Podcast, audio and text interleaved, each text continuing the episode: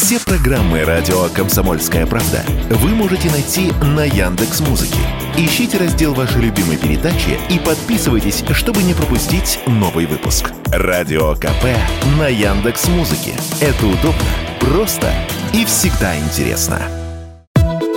Магазины одежды Zara снова откроются в России. Правда, под новым брендом и со своей особой коллекцией. Об этом сообщает ТАСС со слов эксперта по торговой недвижимости из консалтинговой компании Core XP. Возникает резонный вопрос. Если и бренд, и коллекция тут сугубо свои, то что в новых магазинах останется от Zara? Останется концепция, поясняет эксперт. Плюс специалисты, работающие над коллекцией. Их привлекли из владельца Zara испанской компании Inditex. Еще прошлой осенью стало известно, что Inditex уже назначил в своих российских отделениях новую управляющую управляющую компанию под названием «Новая мода», а значит магазином быть. Как отреагируют на такой ребрендинг модники, Радио КП рассказала стилист Татьяна Рындина.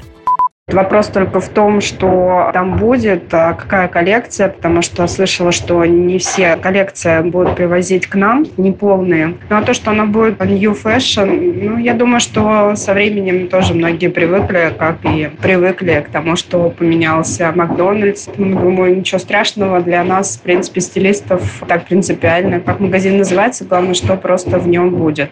Есть шанс, что вместе с обновленной Зарой в России вновь появятся и другие магазины Inditex, такие как Pull Beer, Massimo Dutti, Бершка, Stradivarius и Ойша. Чего ждать от цен в Заре после ребрендинга, мы спросили Павла Люлина, вице-президента Союза торговых центров России, Беларуси и Казахстана цены, я думаю, что не изменится значительно, потому что все-таки большинство россиян сейчас перешло в режим экономии, да и бренды Inditex, они работали в среднем ценовом сегменте, поэтому не думаю, что цена как-то резко вырастет, да и для снижения тоже нету особо причин, потому что себестоимость не снижается. Я думаю, что цены останутся такими же.